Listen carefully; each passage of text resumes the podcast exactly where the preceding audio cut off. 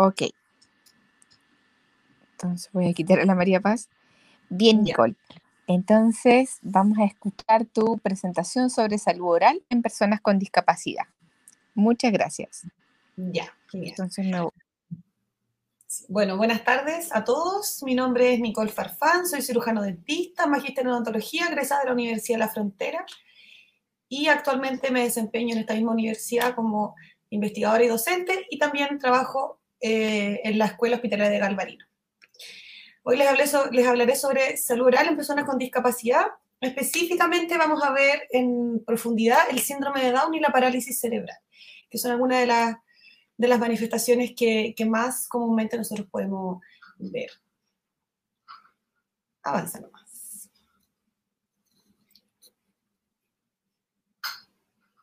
Danisa. ¿Denise? Danisa, ahí sí. Bien, entonces primero eh, vamos a partir con el síndrome de Down, vamos a hablar un poquito generalidades de este síndrome para después entrar en las manifestaciones orales. El síndrome de Down, primero eh, saber que no es una enfermedad, ya por lo tanto no tiene ni cura ni tratamiento, es un síndrome que se produce por una alteración cromosómica del cromosoma 23. Esa es la principal eh, causa. Y también este síndrome es la principal causa de discapacidad intelectual en el mundo entero. El 95% de los casos de las personas con síndrome de Down se produce por una trisomía del cromosoma 21. Eh, sin embargo, hay eh, personas que también pueden tener el síndrome de Down por translocación. Esto ocurre en 4% de los casos y se debe a una translocación entre el cromosoma 21 y cualquier otro cromosoma. Normalmente es entre el 14 y el 22, es decir, se invierten de lugar. Eh, las personas que tienen este síndrome por translocación, síndrome de Down por translocación, tienen las mismas características fenotípicas del síndrome de Down, no hay diferencias. La diferencia está con el síndrome de Down con eh, mosaicismo, que es el 1% de los casos, y esto se produce porque existe una mezcla entre células sanas y células con trisonomía. Eh, fenotípicamente también es igual a los otros síndromes de Down, pero la diferencia es que al tener también células que están normales, tiene menos afecciones sistémicas que los otros síndromes de Down. El de la trisonomía 21, que es el más común, y el de translocación. Avanza nomás, Denise. Muchas gracias. Bueno, entonces el síndrome de Down es la alteración más prevalente, ¿ya? Eh, bueno, las alteraciones más prevalentes eh, son la dificultad del aprendizaje, las, dimorfías craneofaciales, el hipotiroidismo, que va a afectar finalmente a un, a un sinfín de regulaciones hormonales, las cardiopatías congénitas, que junto con las gastrointestinales son las más, más frecuentes de los síndromes de Down y también pueden presentarse leucemias. La Organización Mundial de la Salud estima una prevalencia entre uno de cada mil recién nacidos vivos a nivel mundial. Sin embargo, esta cifra, eh, ellos mismos asumen que está de repente un poco sesgada, ¿cierto? Porque va a depender de muchas variables socioculturales, eh, también, por ejemplo, acceso, diagnóstico prenatal y también la interrupción legal del embarazo, que en muchos países está ya legalizada. Eh, en Chile la prevalencia es prácticamente un poquito más del doble de lo que es a nivel mundial y se cree que una de las hipótesis en, nuestro país es por el aumento promedio de la edad materna.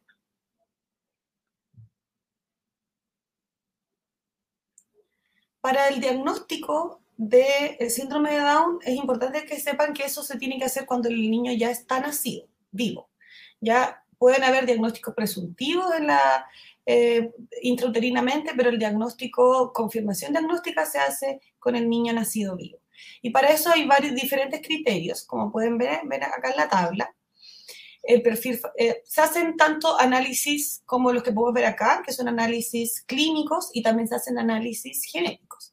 Ya dentro de lo clínico encontramos estos este criterios de, de HAL, que son diferentes características que el clínico, en este caso el médico, hace las evaluaciones.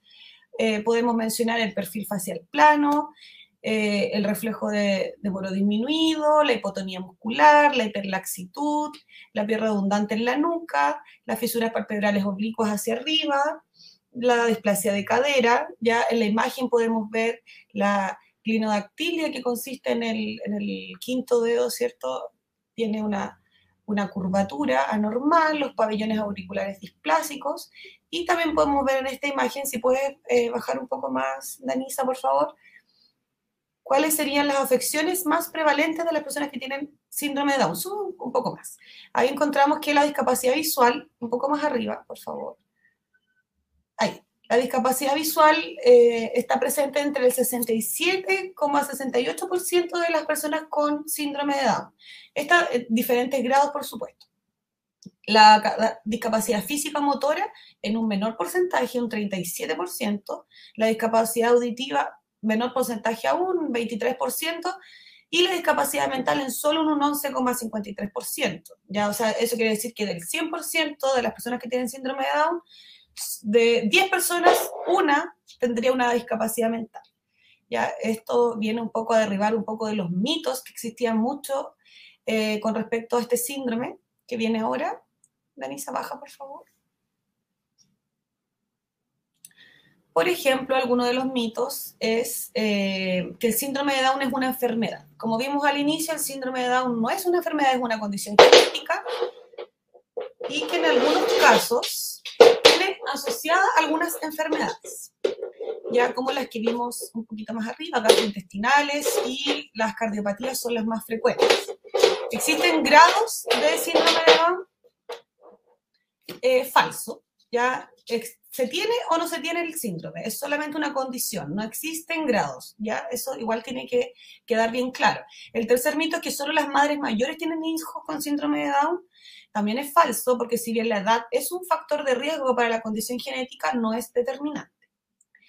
El cuarto mito es que las personas con síndrome de Down tienen una vida corta. ¿ya? Eso sí que es un mito que está muy, muy em, actualmente, gracias a la evidencia, está muy ya descartado porque la esperanza de vida se estima que es alrededor de los 60 años. Mito 5 es que todas las personas con síndrome de Down se parecen físicamente. Eh, hay rasgos físicos que la hacen entre, entre personas ¿cierto? con síndrome de Down comunes, como los que mostramos al, inicio, pero las personas con síndrome de Down, por supuesto, tienen rasgos y características que la hacen únicas al igual que todas las personas. Eh, las personas con síndrome de Down no aprenden, falso. Las personas tienen una capacidad de aprender independiente de la condición. Vimos en la diapositiva anterior que solamente el 10% de las personas con síndrome de Down tienen discapacidad mental. Así que por supuesto que pueden aprender. Hoy en día se sabe que van a universidades, ejercen, trabajan y tienen una vida muy normal. El mito 7 es que las personas con síndrome de Down siempre están felices. Ya, eso igual es algo que se habla mucho, que estos niños son muy, muy alegres, y eso es falso. Si hay alguna mamá acá em, que nos pueda escuchar, ¿cierto? Puede saber que cada niño, como todas las personas, tienen su carácter, personalidad y momentos de felicidad, de tristeza, de angustia, como todas las personas. Bien, avanza nomás. Ahora les voy a hablar en específico sobre mi especialidad, que es la parte odontológica dental de, en este caso, los pacientes con síndrome de Down tienen características específicas. Por ejemplo, tienen los dientes más pequeños que el resto o normal de las personas. Eh, tienen también hipoplasias del esmalte. Eso quiere decir que el, esmalte, que es la capa más externa del diente, tiene un déficit mineral, por lo tanto el diente es más quebradizo. De repente eh, hay incluso eh, dientes que pierden por completo o casi por completo el esmalte, quedando solamente expuesta la dentina. También se presentan en estos pacientes los diastemas, que son los espacios entre, entre cada uno de los dientes, ya los dientes son de forma cónica y también se observa mucho la mordida abierta. Ya la mordida abierta eh, va a producir un exceso de saliva también y que sean respiradores bucales. Avanza nomás, Danisa. Otras características tenemos la lengua. Ya la lengua es algo importante en estos niños porque ellos tienen una característica especial que su cavidad oral es más pequeña que la del resto de las personas. Esto sumado a una macroglosia, una lengua un poco más grande que, el tamaño normal, va a producir algunos problemas, por ejemplo, eh, la protrusión lingual. que ellos con, con, la, con, los con la lengua tratan de empujar los dientes hacia adelante, ya eso va a producir que existe una separación anormal entre la, las arcadas, ¿cierto? La maxila y la mandíbula. Por lo tanto, eh, esto sí va a ser algo muy perjudicial para la salud oral de los niños. Ya, otra característica que se puede ver en la lengua es la eh, de papilación y la lengua fisurada. Ya existe un déficit de papilas gustativas en la lengua de estos niños y también la lengua se observa con grietas anormales producto de alteraciones genéticas.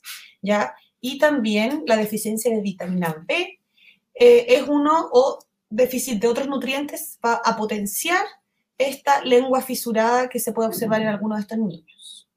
Avanzamos más.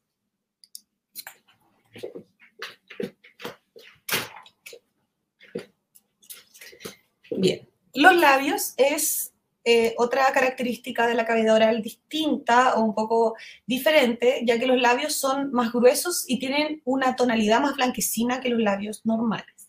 El labio superior es más corto, la comisura labial está descendida, ¿ya? Y el labio inferior eh, se encuentra generalmente agrietado. ¿ya? Hay que humectar muy bien los labios de estos niños, ¿ya? A pesar de que tengan siempre saliva, esa saliva también va a deshidratar el labio.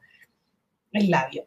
Eh, bueno, todo esto sumado también a que la respiración bucal o la respiración oral eh, con babeo va a producir una quilitis angular, que es cuando se parten, ¿cierto?, las comisuras de los labios. Eso es muy, muy doloroso, hay veces que incluso llega a sangrar. Entonces, es muy importante en estos niños, sobre todo por el exceso de saliva, eh, y que los labios están más agrietados que el resto de las personas, deben usar ojalá mucha vaselina o algún lubricante en, los labios y en sus comisuras.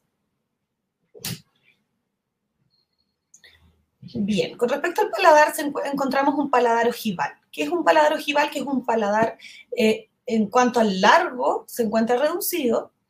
Y es más ancho de lo normal, así como se puede ver en esta imagen. Esto va a producir malposición dentaria en los, niños. Avanzamos más. En cuanto a la oclusión, encontramos que los, el 54% de los niños con síndrome de Down en una mordida abierta. Este arco que se puede observar ahí en la imagen. Ya, esta mordida abierta va a producir la interposición lingual y, eh, por supuesto, la, la salivación excesiva hacia las comisuras labiales. Otra alteración es la mordida cruzada posterior, donde los dientes posteriores se encuentran invertidos en cuanto al, a las líneas como debería ser. Ya se encuentra un, un molar inferior más protruido que el superior. La clase esqueletal 3 quiere decir que la mandíbula está más adelantada que la maxila. ¿ya? Esto va a producir alteraciones en la respiración, en la deglución, eh, y por supuesto en la oxigenación también. El overjet mandibular quiere decir esta distancia que hay entre los dientes inferiores y anteriores, ya este overjet va a estar aumentado, ya en la mayoría de los pacientes, casi en el 70%. La mordida cruzada interior y posterior se encuentra prácticamente en todos los niños con síndrome de Down, esta inversión de, de los molares.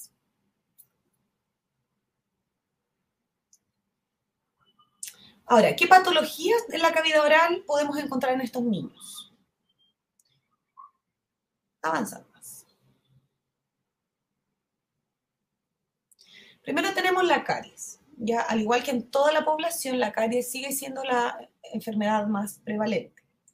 Ya, en estos niños en particular tiene una baja prevalencia. ¿Por qué?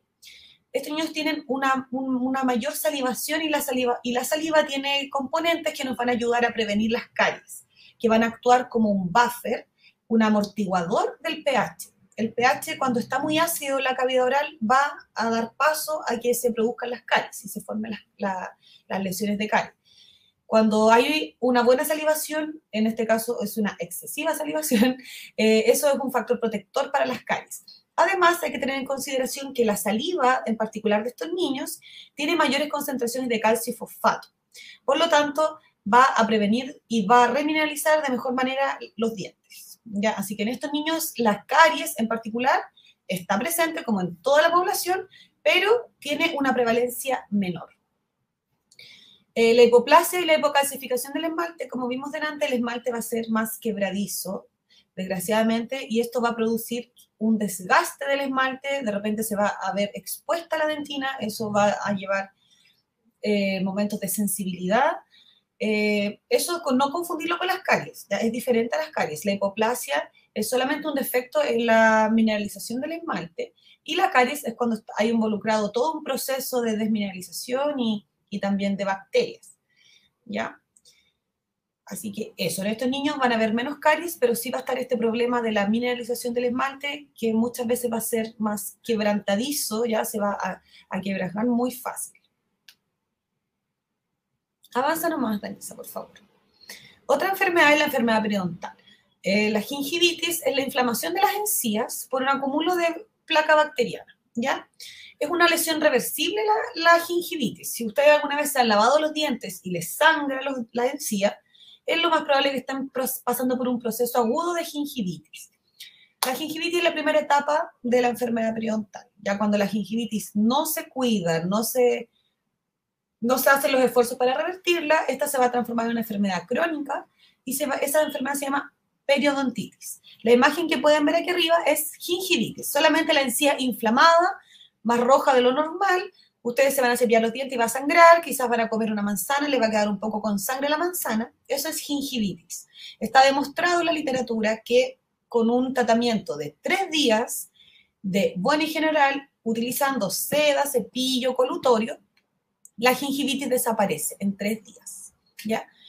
La gingivitis es un proceso muy reversible y muy fácil de, de controlar. El problema es cuando esto no se controla y pasa a un estadio más crónico, eh, como la enfermedad periodontal. La enfermedad periodontal es la imagen que podemos ver abajo y consiste en una pérdida de soporte del diente. Ya la infección que había en esta gingivitis empezó a invaginarse por la encía y llegó hasta el hueso. Ya eso quiere decir que el hueso como método de defensa se empezó a retraer, a recoger y dejó expuesto estos dientes. Y muchas veces se ve la raíz de los dientes como podemos ver en la imagen inferior. Todo esto, por supuesto, está eh, acompañado de mucha placa bacteriana, mucho cálculo, eh, por supuesto, inflamación de las encías. La encía también se retrae, al igual que el hueso, como método de defensa. Y esto es una patología crónica.